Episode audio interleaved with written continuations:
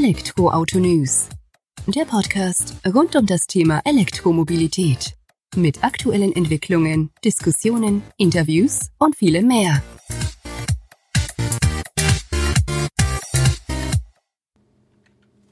Servus und herzlich willkommen bei einer neuen Folge des Elektroautonews.net Podcast. Ich bin Sebastian und freue mich, dass du diese Woche wieder eingeschaltet hast, wenn wir uns mit Themen aus der Welt der E-Mobilität beschäftigen. Diese Woche steht ein ja, Solarfahrzeug im Mittelpunkt unseres Podcasts. Oder genauer gesagt, nachhaltiges Mobilitätskonzept, das auf Solartechnik aufbaut. Unterhalten habe ich mich dazu mit Frederik Auen vom Team Sonnenwagen Aachen, die eben ein ganz spezielles Solarauto zur Teilnahme an einem emissionsfreien Rennen quer durch Australien entwickelt haben und auch im Zweijahresrhythmus immer neu entwickeln. Wir hatten da zuletzt schon mal ein schriftliches Interview bei uns auf elektroautonews.net veröffentlicht, aber ich denke jetzt gerade in dem gemeinsamen Gespräch, das ich mit ihm führe, gehen wir zwar auf einige der Fragen nochmal ein, greifen aber auch andere Schwerpunkte nochmal auf. Was sind die Herausforderungen? Worauf muss man achten? Wo kann das Ganze hinführen? Und warum ist das eher selbstentwickelte Fahrzeug eben halt kein klassischer Pkw, sondern eher ein ja, Technologieträger, der einfach aufzeigt, wie das Streben nach dem effizientesten Auto sozusagen gestaltet werden kann. Aus meiner Sicht ein ganz interessantes Interview, das wir da geführt haben, oder Gespräch besser gesagt, und würde mich freuen, wenn du reinhörst. Dir vielen Dank fürs Zuhören und vorab schon die Info. Weiterführende Links gibt's wie gewohnt in den Show Notes zur heutigen Folge. Bis dahin, mach's gut und jetzt ab ins Gespräch mit Frederik. Servus Frederik und vielen Dank bereits im Vorhinein, dass du dir Zeit für ja, dieses Gespräch hier nimmst über Sonnenwagen. Sonnenwagen ist an sich ein Verein, welcher aus den Studierenden der RWTH und FH Aachen entstanden ist, soweit ich weiß, also soweit du mir erklärt hast. Bevor wir da allerdings drauf eingehen, kannst du zunächst ein paar Worte über den Verein an sich verlieren, aber auch über deine Person und welche Rolle du eben bei Team Sonnenwagen spielst.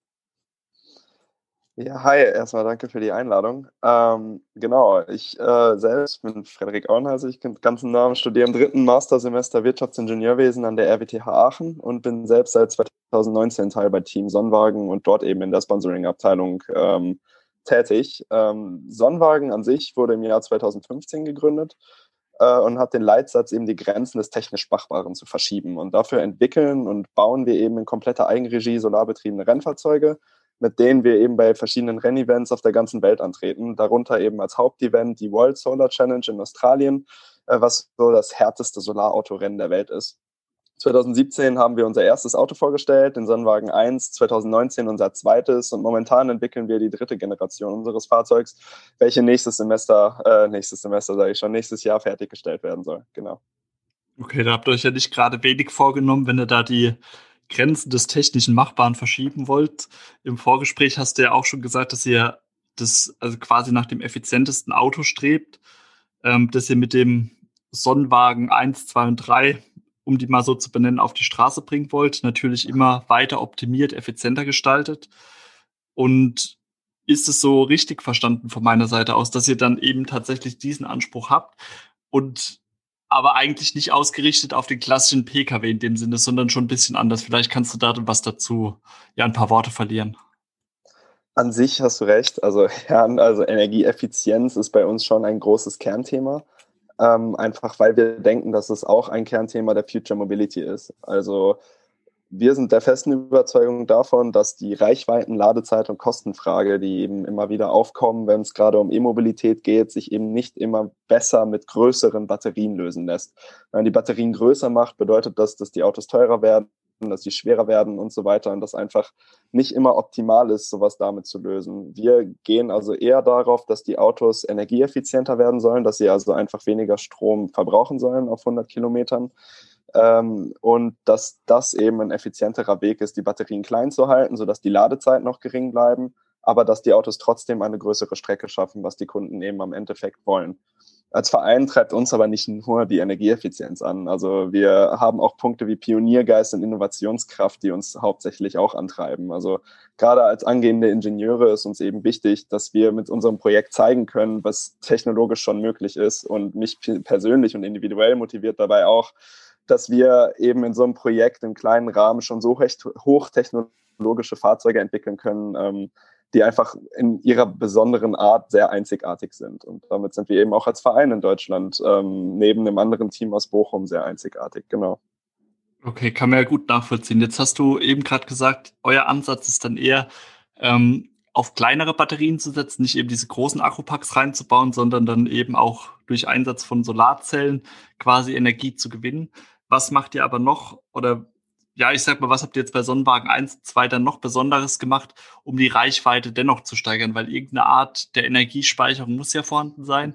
Und man kann es ja nicht nur wahrscheinlich durch die Solarzellen erreichen, dass man da ja genügend Reichweite aufbaut. Ja, also selbstverständlich haben wir auch eine Batterie an Bord. Ähm, beim, beim Sonnenwagen 2 waren das jetzt 5 Kilowattstunden. Wenn man sich jetzt mal so anguckt, dass die Elektroautos, die man heute so kaufen kann, bei 90 Kilowattstunden und so weiter liegen, ist das schon, ich finde, ein deutlicher Vergleich. Andererseits sind natürlich die Fahrzeugkonzepte an sich unterschiedlich.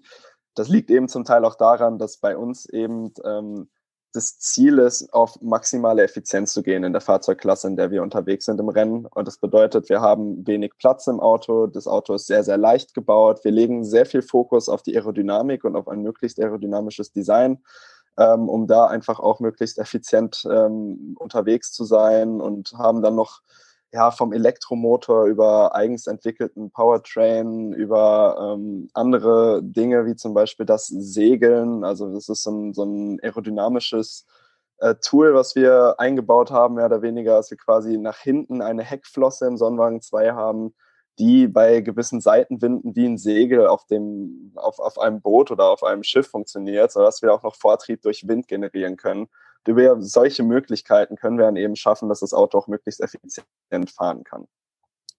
Okay, klingt sehr interessant und zeigt dann aber auch wieder auf, dass es tatsächlich halt ein Fahrzeug ist, was ja speziell eben jetzt für diese Art von Challenges da eben entwickelt wurde und so ja eigentlich zumindest nicht in der Ausführung im Alltag sozusagen zu nutzen ist, ne?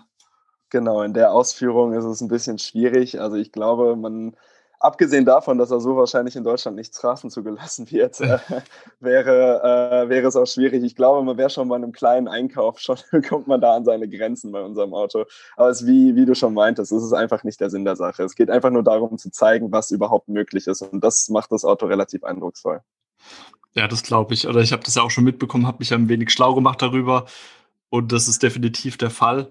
Ähm, für euch ist es aber als Studierende, glaube ich, auch ein ganz gutes ja, Trainingsfeld sozusagen, weil ihr jetzt ja auch aus der Theorie in die Praxis euer Wissen übertragen könnt und dann nochmal auf einem anderen Weg sozusagen lernt oder Erfahrungen sammelt. Ist das auch so ein ja, Antrieb dafür, dass ihr euch damit quasi beschäftigt?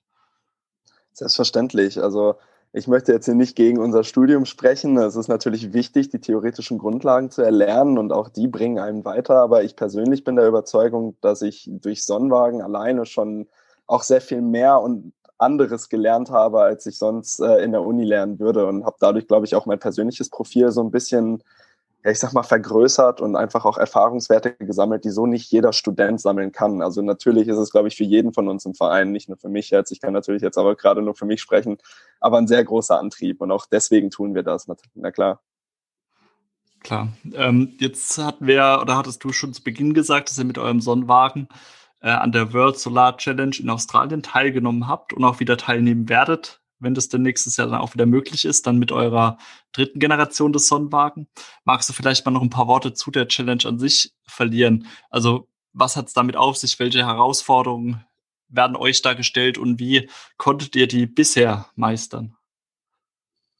Ähm, ja, also die World Solar Challenge ähm, ist ein echt großes Event. Also die existiert seit über 30 Jahren und ist so ein Rennen, bei dem über 50 Teams aus der ganzen Welt gegeneinander antreten. Äh, die findet in Australien statt. Das bedeutet also, mit diesen solarbetriebenen Fahrzeugen, die wir entwickeln und eben auch die anderen Teams entwickeln, wird dann alle zwei Jahre der australische Kontinent komplett überquert. Das bedeutet, wir starten da in Darwin an der Nordküste und das Ziel ist dann Adelaide an der Südküste. Das bedeutet also, innerhalb von fünf bis sieben Tagen überquert man diese 3022 Kilometer quer durch das Outback und dabei werden wir nur angetrieben von der Sonne. Ähm, wichtig dabei ist aber noch zu betonen, es gibt zwei Hauptrennklassen. Ich habe gerade eben schon mal erwähnt, dass unser Auto in unserer Klasse nicht so alltagstauglich ist, denn es gibt die Challenger und die Cruiser Class als Hauptrennklasse. Ähm, wir fahren in der Challenger Class. Da sind eben die Fahrzeuge auf, auf die maximale Effizienz ausgelegt, die ich eben auch schon ein bisschen erzählt habe, also eben null auf Alltagstauglichkeit. Da dürfen die Autos auch nicht aufladen. Das heißt, die Akkus werden einmal vollgeladen, bevor das Rennen startet. Und dann fahren wir mit denen komplett über den Kontinent runter und laden nur noch über die Solarzellen auf. Ähm, genau, und sind dadurch auch ein bisschen schneller unterwegs. Die Autos sind eben sehr klein und leicht. Und eben die andere Klasse, die Cruiser Class, da treten Fahrzeuge an, die eher an bekannte Serienfahrzeuge erinnern. Also das sind dann auch wirklich Fahrzeuge mit mehreren Sitzplätzen, die haben einen Kofferraum, die haben gewisse Innenausstattung und ein bisschen komfortablere, ich sag mal, ähm, Möglichkeiten des Transports und äh, sind deswegen eben vergleichsweise groß. Die Autos sind schwerer, aerodynamisch nicht ganz so perfekt wie unsere, aber dafür eben nützlicher im Alltag. Und ähm, genau, die Teams dürfen alle 1200 Kilometer in Australien auch ihre Batterien aufladen. Ähm, ansonsten ist das Rennkonzept eben vergleichbar, nur dass die Fahrzeuge eben sehr unterschiedlich sind. Ist eigentlich auch immer ganz schön zu sehen, wenn wir uns irgendwie hier in Europa mal treffen. Das sind ja viele Teams aus den Niederlanden oder auch das äh, Team aus Bochum, das auch in der Cruiser Class antritt. Also wir sind das einzige deutsche Team in der Challenger Class, Bochum das einzige deutsche Team in der Cruiser Class. Das ist also immer ganz schön dann kommen die auch teilweise mit ihren Fahrzeugen, mit denen die in Australien fahren und fahren uns damit besuchen, weil die Fahrzeuge nämlich straßenzugelassen sind, anders als unsere Challenger-Class-Fahrzeuge. Das ist immer, immer ganz schön zu sehen. Genau. Ja, da sieht man dann doch nochmal den Unterschied, der jetzt auch wichtig ist und den wir jetzt auch genügend betont haben sozusagen, weil das ja auch in dem schriftlichen Interview, das wir ja schon geführt hatten, auch von den Kommentatoren eben erwähnt wurde, warum oder ja eher negativ, so in Anführungsstrichen, dass man mit eurem Fahrzeug ja gar nicht auf die Straße kann, ist ja aber auch gar nicht der Anlass oder die, ja, der Ansatz, den ihr da verfolgt, wie du jetzt ja auch schon deutlichst herausgekehrt mhm. hast. Genau, also wie gesagt, die anderen Klassen, also die, die andere Klasse, die hat halt eben den Fokus, eben sowas zu zeigen, dass das eben doch möglich ist, dass man solche Fahrzeuge machen kann. Da sind auch schon zum Beispiel das Startup Lightyear daraus entstanden. Das, das hatten wir auch im schriftlichen Interview schon mal erwähnt. Das ähm, ist aus dem äh, Solar-Team in Eindhoven äh, abgegangen, also nicht aus dem Verein an sich, aber eben von ähm, teilnehmenden Studenten und die haben dann eben so ein Unternehmen gegründet. Das Auto von denen soll jetzt, ähm, glaube ich, auch nächstes Jahr oder übernächstes Jahr auf den Markt kommen. Da bin ich genau. mir nicht, nicht ganz so sicher, genau.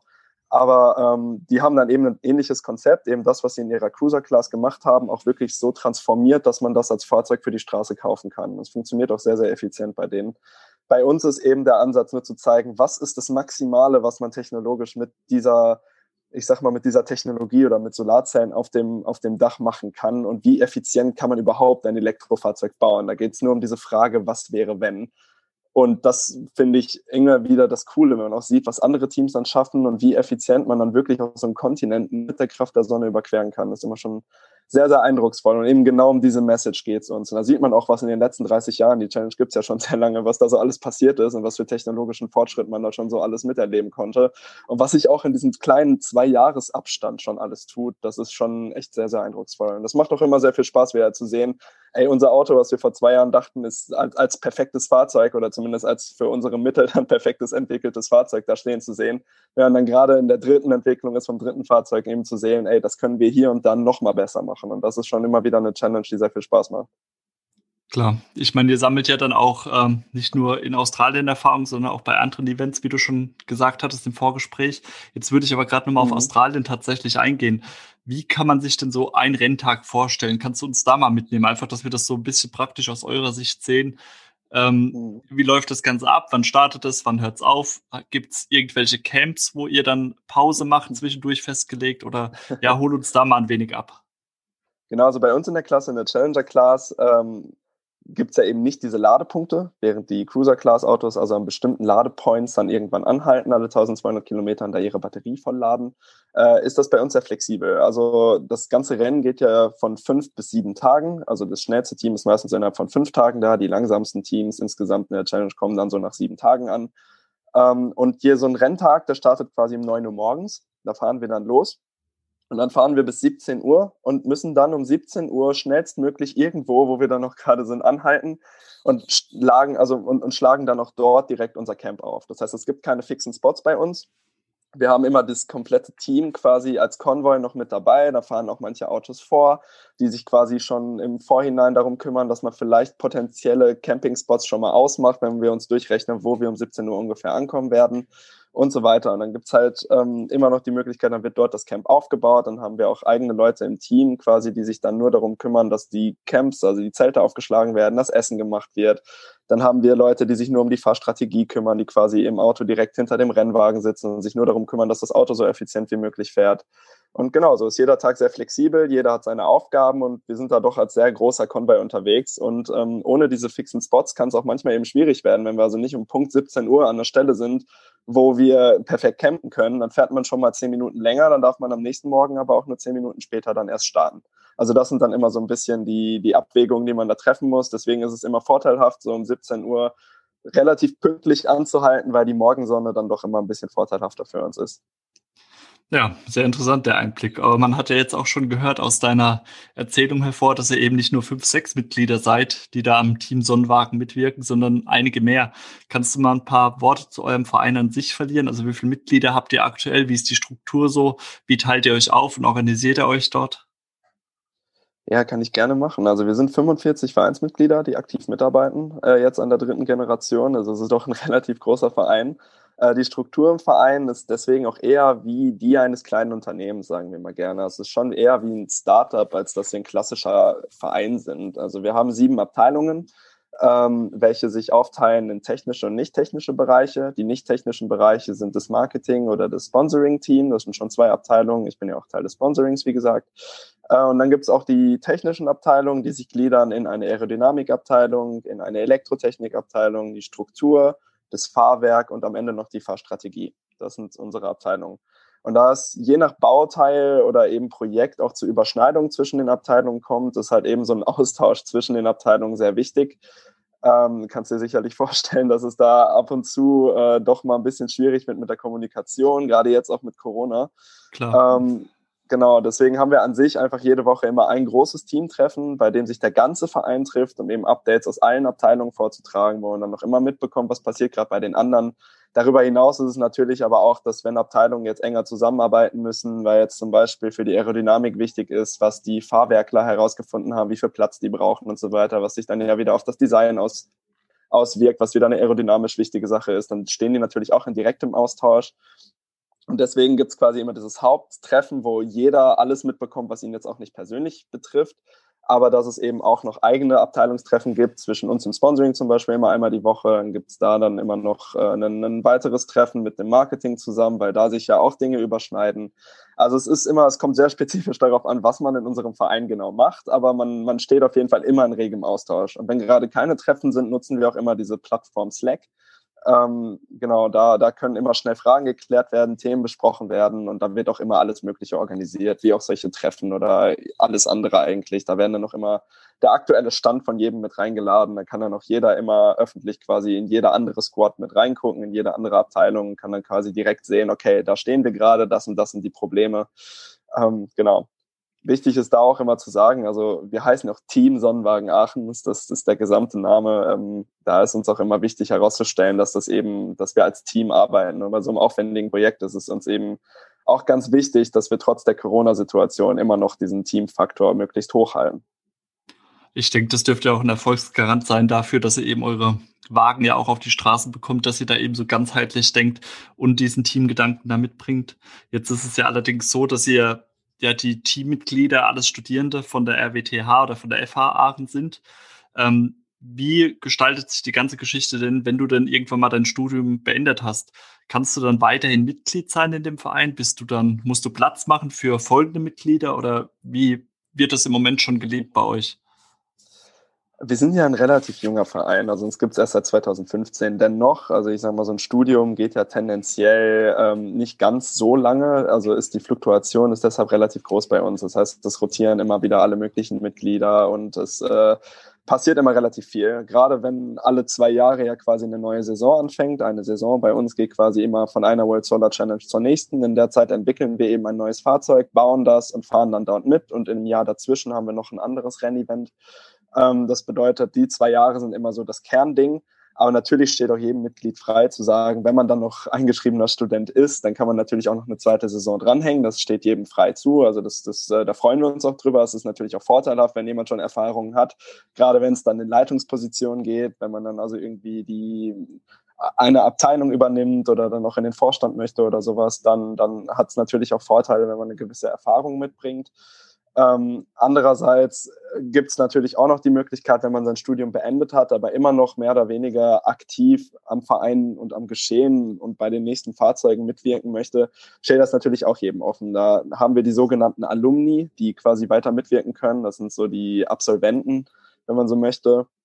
Und die können dann quasi, und da haben wir auch einige, die in beratender Funktion immer noch bei uns tätig sind, die also quasi immer noch regelmäßig sich mal anhören, was so in den Abteilungen passiert und dann auch sagen, ey, so ein Problem hatten wir dann und dann auch mal, das haben wir so und so gelöst, schaut euch das nochmal genauer an und so weiter. Also das funktioniert bei uns ganz gut und ist auch immer sehr, sehr hilfreich.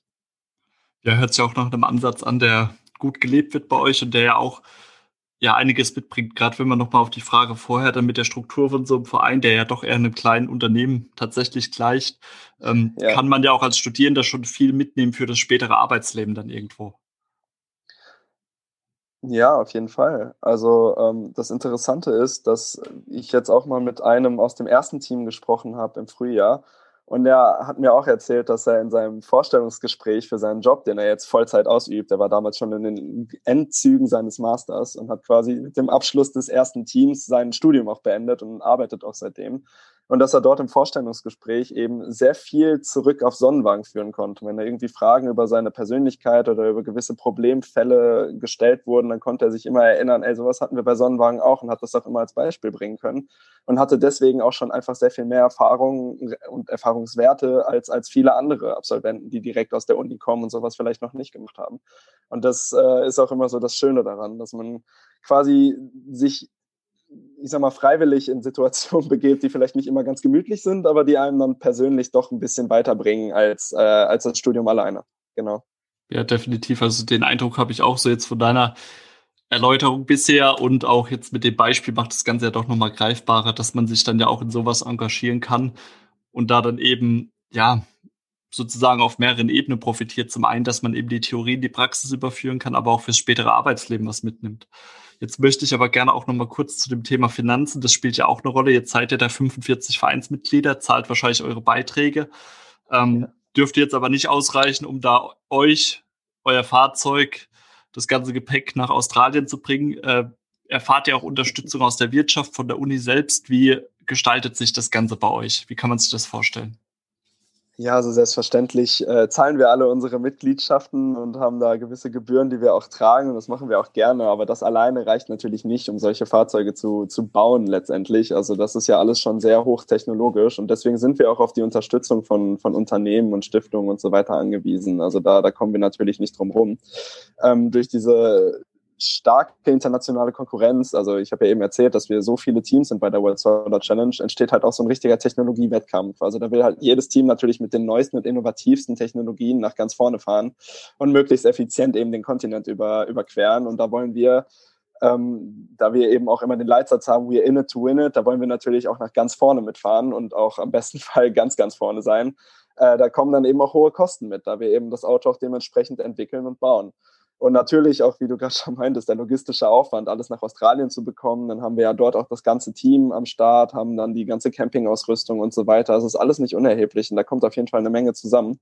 Deswegen äh, haben wir da immer quasi Kooperationen oder Partnerschaften, ähm, die quasi über so ein klassisches Sponsoring hinausgehen auch. Also ich, ich bin ja im Sponsoring-Team, dementsprechend äh, kann man da auch immer gerne Sponsoring sagen, aber letztendlich sagen wir immer Partnerschaft oder Kooperation, weil uns auch wichtig ist, dass wir, wenn wir mit Unternehmen zusammenarbeiten, nicht in Anführungszeichen nur Geld beziehen, sondern auch mit ihnen zusammenarbeiten, dass wir quasi zum Beispiel von gewissen Tech-Konzernen auch Know-how und Technologien bekommen können. Wenn die zum Beispiel noch was in der Schublade liegen haben, was bei denen noch im Prototypenstatus ist, dann können die das an unserem Fahrzeug zum Beispiel ausprobieren und dann funktioniert das auch in den meisten Fällen immer sehr, sehr gut. Wir testen natürlich vorher eine Menge und dann können die daraus auch viel für ihre eigene Entwicklung ziehen. So, so hilft man sich halt auch gegenseitig. Und natürlich ist es für uns auch cool, weil wir so an, an Materialien rankommen, die erstens nicht nur unbezahlbar wären, sondern zweitens auch einfach noch nicht auf dem Markt sind. Das ist also eigentlich ganz cool. Und wir sind halt auch marketingtechnisch für die Firmen dafür ganz interessant, wenn die da mit uns zusammenarbeiten, da wir eben, ich glaube, gerade so ein bisschen auch den Puls der Zeit treffen, so eine energieeffiziente, CO2-neutrale Zukunft zu gestalten und sind da auch eben so ein bisschen ein Leuchtturmprojekt. Und eben auch für die Hochschulen, du hast die eben erwähnt. Also wir sind ja hier in Aachen mit der RWTH Aachen und der FH Aachen auch sehr, sehr gut aufgestellt. Aber wir äh, betonen immer ganz gerne, dass wir unabhängig von den, von den beiden Hochschulen agieren. Die sind beide Kooperationspartner, so wie andere Unternehmen bei uns auch Partner sind. Aber wir treffen da definitiv unabhängig von den Hochschulen unsere Entscheidung. Ähm, und genau, arbeiten auch mit denen nur zusammen, in Anführungszeichen nur auch. Ist sehr intensiv, aber eben auch zusammen wie mit anderen Unternehmen und Sponsoren eben auch. Genau. Vielen Dank erstmal für den Einblick. Also hört sich definitiv interessant auch wieder an. Jetzt hast du gesagt, ihr habt dann auch die Möglichkeit, an Materialien, Technologien zu kommen, ähm, ja, die sich eben von normalen Serien oder Standardmaterialien unterscheiden. Ich weiß noch aus unserem Vorgespräch für das schriftliche Interview, dass ihr eben auch mit einer ganz anderen Art Solarzelle arbeitet. Die ist ja auch um einiges effizienter als, ich sag mal, die branchenüblichen Solarzellen, oder liege ich da falsch? Ja, ist sie, aber die haben wir jetzt tatsächlich nicht bezogen von irgendeinem Prototypen oder so. Die haben wir uns äh, gekauft. Aber ähm, die Solarzellen, die wir im Sonnenwagen 2 haben, das sind Gallium-Arsenid-Solarzellen. Das sind anders als die klassischen Silizium-Solarzellen, die man so von den äh, Photovoltaikanlagen bei sich auf dem Dach zum Beispiel kennt oder eben die man sonst so überall mal in der, in der Wildnis herumstehen sieht. Äh, da unterscheiden die sich, dass der Wirkungsgrad einfach viel höher ist. Also das sind Zellen, die sonst in der Weltraumtechnologie genutzt werden, eben auf Satelliten oder irgendwo anders. Also die haben einen Wirkungsgrad von 35 Prozent, während die normalen Siliziumzellen ungefähr 14 bis 16 Prozent Wirkungsgrad haben. Das hört sich alles erstmal nicht so dramatisch an, aber wenn man sich überlegt, dass die Sonnenenergie ja quasi frei verfügbare Energie ist, die sonst nicht genutzt wird. Und wenn man da so ein Panel hinhält und dann auf einmal 30 Prozent dieser Energie nutzen kann, eben in unserem Fall 35 Prozent oder in den anderen Fällen 16 bis 18 Prozent, dann ist das je nach Anwendungsfall schon echt nicht unerheblich.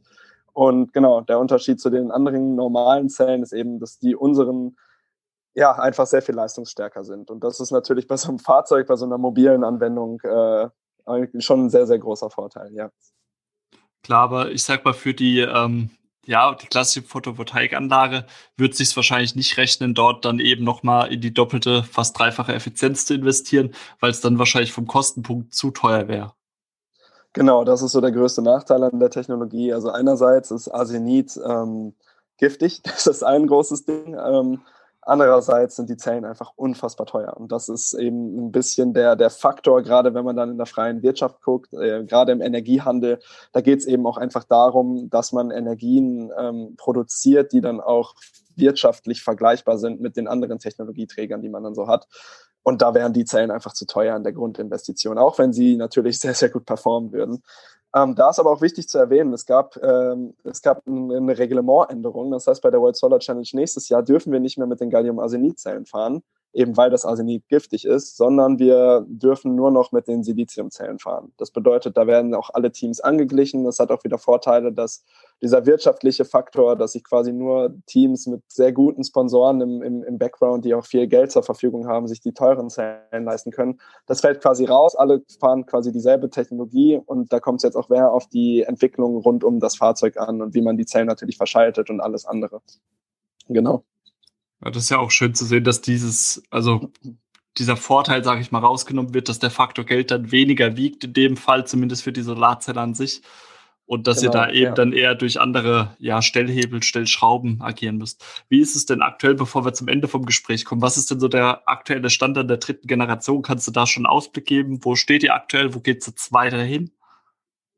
Ähm, ja, klar, gerne. Also ich habe eben schon mal erwähnt, wir entwickeln gerade die dritte Generation des Fahrzeugs. Also bald kommt der Sonnenwagen 3, der soll nächstes Jahr vorgestellt werden. Ähm, momentan sind wir da also quasi in einem intensiven Austausch zwischen den Abteilungen und da werden viele Simulationen gemacht und äh, es geht darum, eben das optimale Design zu finden und alle dazugehörigen Komponenten eben möglichst optimal zu entwickeln.